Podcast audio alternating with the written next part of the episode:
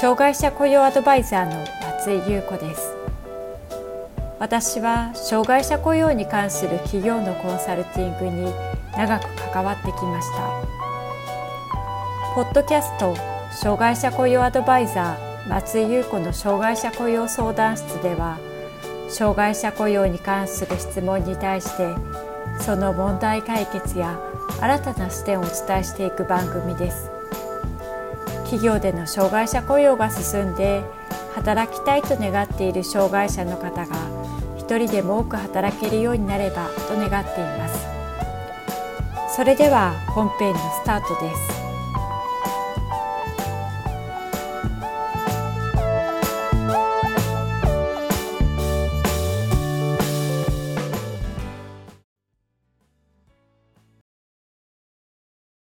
障害者雇用 .com の松井です。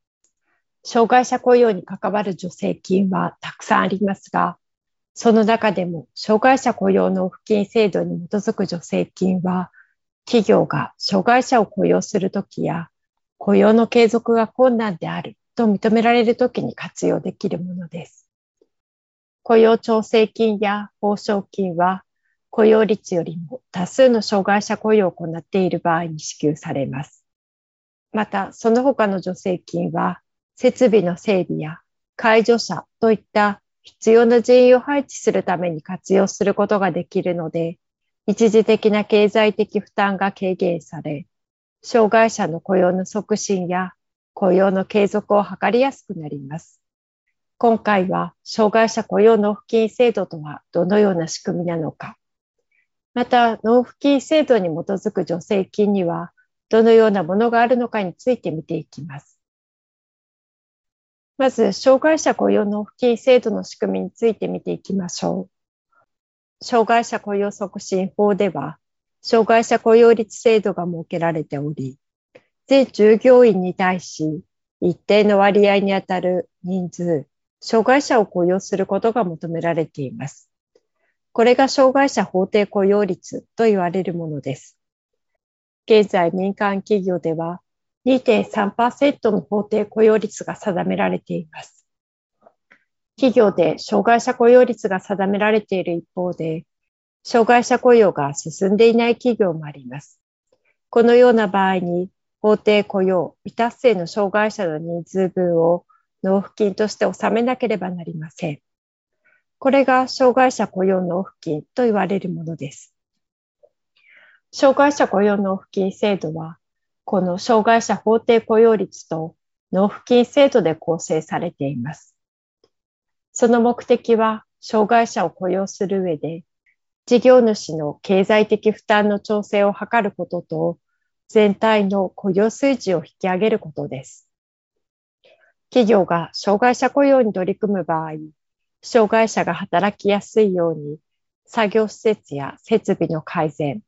特別の雇用管理などが必要になることがあります。このような経済的負担が伴うアンバランスの解消や、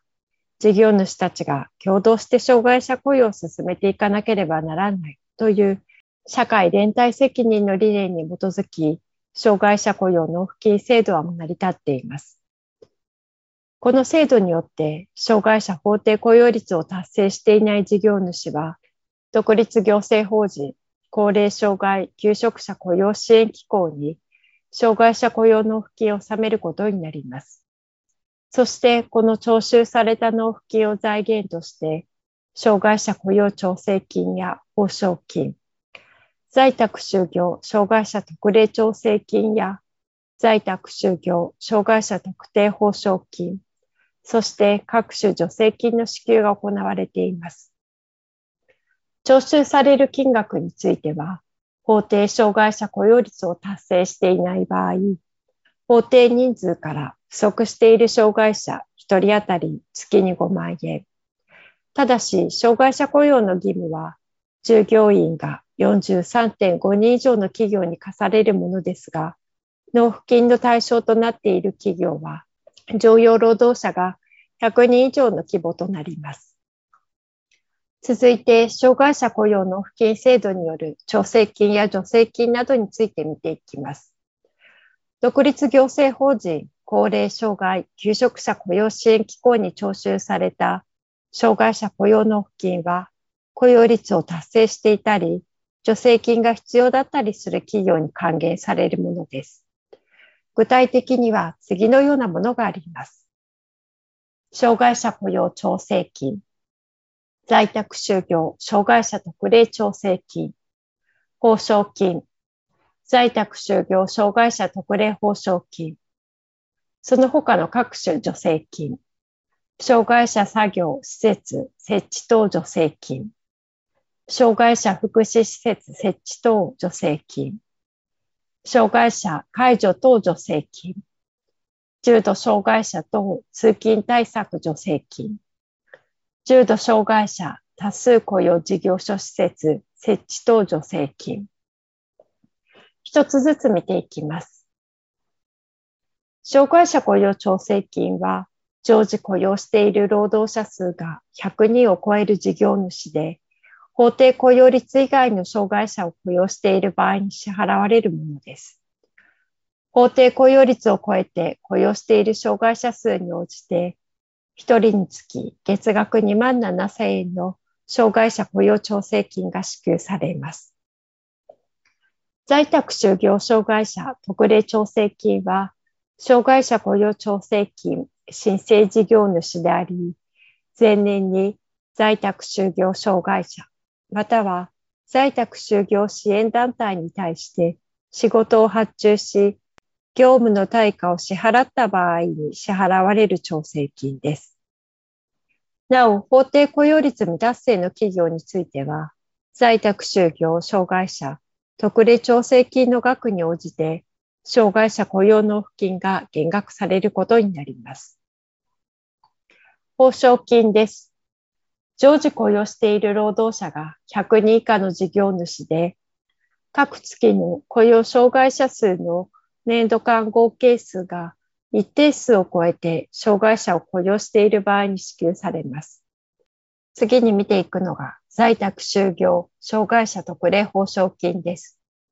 報奨金申請事業主であって、前年度に在宅就業障害者または在宅就業支援団体に対して仕事を発注し、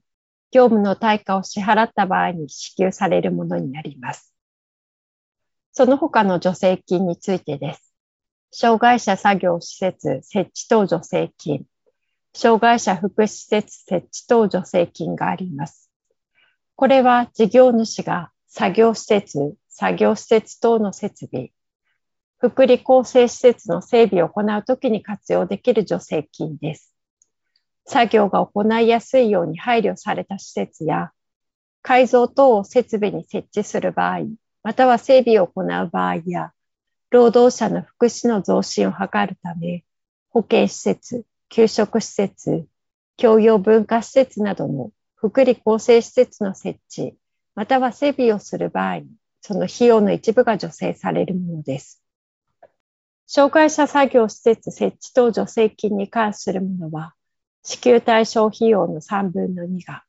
障害者福祉施設設置等助成金に関するものは、支給対象費用の3分の1が支給されます。